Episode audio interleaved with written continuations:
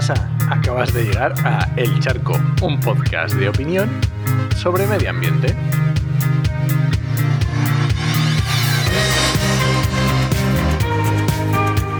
Soy Enoch Martínez, ambientólogo y profesional de medio ambiente porque trabajo y me he formado para ello, y hoy voy a opinar sobre política y medio ambiente. ¿Y por qué sobre política y medio ambiente? Porque no encuentro a mucha gente que hable de política y medio ambiente. Y no me refiero a temas de política ambiental, que sí, perfecto, de esto encuentras muchísimos. Me refiero de política y aparte medio ambiente, ¿vale? Sobre todo estoy hablando en redes sociales. Ya sé quién hay que dice que no le interesa la política, vale. No lo entiendo, pero vale, porque la política nos afecta en todo a nuestra vida. Y ideología, ideología tenemos todos.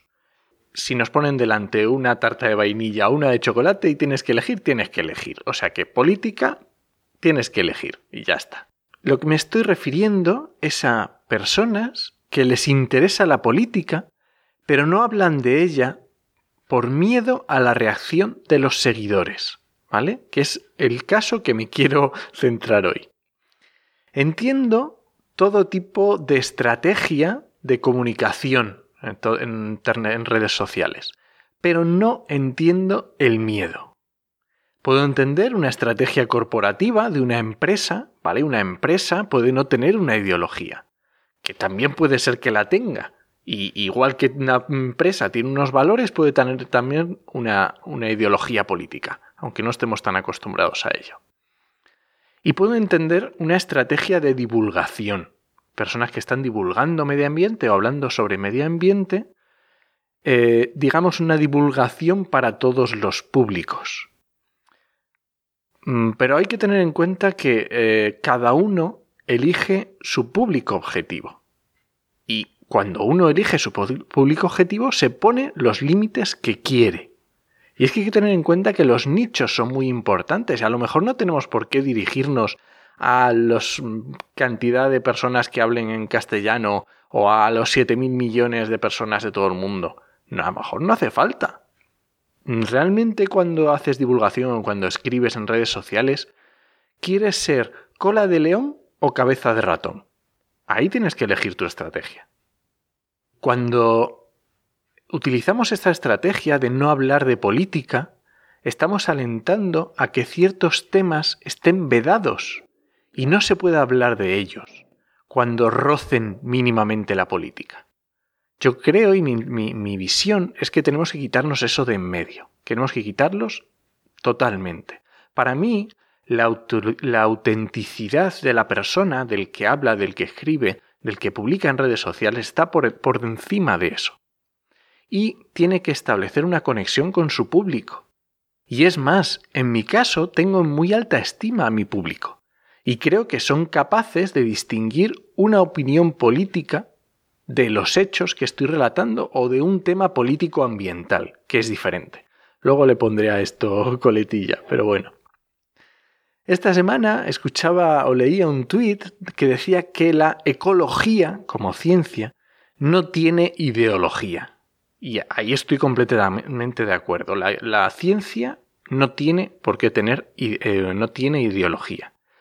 Pero los políticos pueden seguir más o menos los intereses de una ciencia. Y ahí, obviamente, esa ciencia tiene que posicionarse. No puede ser que porque a ver si me van a tachar de ser de izquierdas o ser de derechas, voy a dejar de defender mi ciencia o de defender la ciencia y ponerle la cara acolorada a ese político o a esa política. Entonces, es mi obligación decir cuando un político dice burradas, sean del color que sean, decirlo. Y no solo me voy a limitar a cuando dicen burradas en temas ambientales o en temas de ciencia, porque está clarísimo, porque es 2 más 2 son 4, y está clarísimo que no lo puedes hacer así, porque va contra los argumentos de esa ciencia. No, también habrá cosas que estén en el terreno de los grises. Y no pasa nada, puedes emitir una opinión.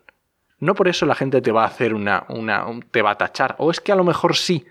Y es lo que estamos haciendo, no, no emitiendo esas emociones, esas ideologías.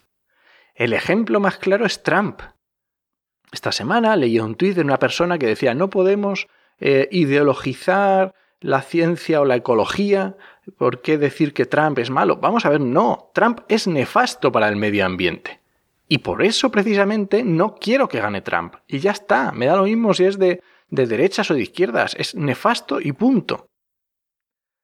En conclusión, está claro que en diferentes redes sociales, en mi caso, publico diferente contenido y va dirigido a un público diferente. Y el caso, por ejemplo, de Twitter, pongo mucha información ambiental, mucha crítica, como mis charcos, pero también publico mucha contenido de política. Y no política que tenga que ver con el medio ambiente, política pura y dura. Y en otras redes sociales no lo hago. Hago segmento porque dan la posibilidad o porque es un público diferente. Y cada uno puede tener su propia, su propia estrategia. Así que sigue la estrategia que te dé la gana. Pero no te excuses ni te lleves las manos a la cabeza porque los demás tengamos otra estrategia o porque los demás sí que queramos hablar de política. Entiéndenos y a lo mejor, si tú nos ayudas un poquito, conseguimos que no sea tabú hablar de política y que entre todos podamos hacer un diálogo más fluido y más constructivo. Así que nada, este ha sido el charco de esta semana. Recuerda que este podcast pertenece a Podcastidae, la red de podcast de ciencia, medio ambiente y naturaleza, que pásate, que tiene unos podcasts muy chulos. Y nada, muchas gracias por suscribirte en tu reproductor. Y ya sabes que puedes encontrarme en redes sociales como en HMM y en la web podcastidae.com barra el charco. Te espero la semana que viene a la misma hora. Nos escuchamos.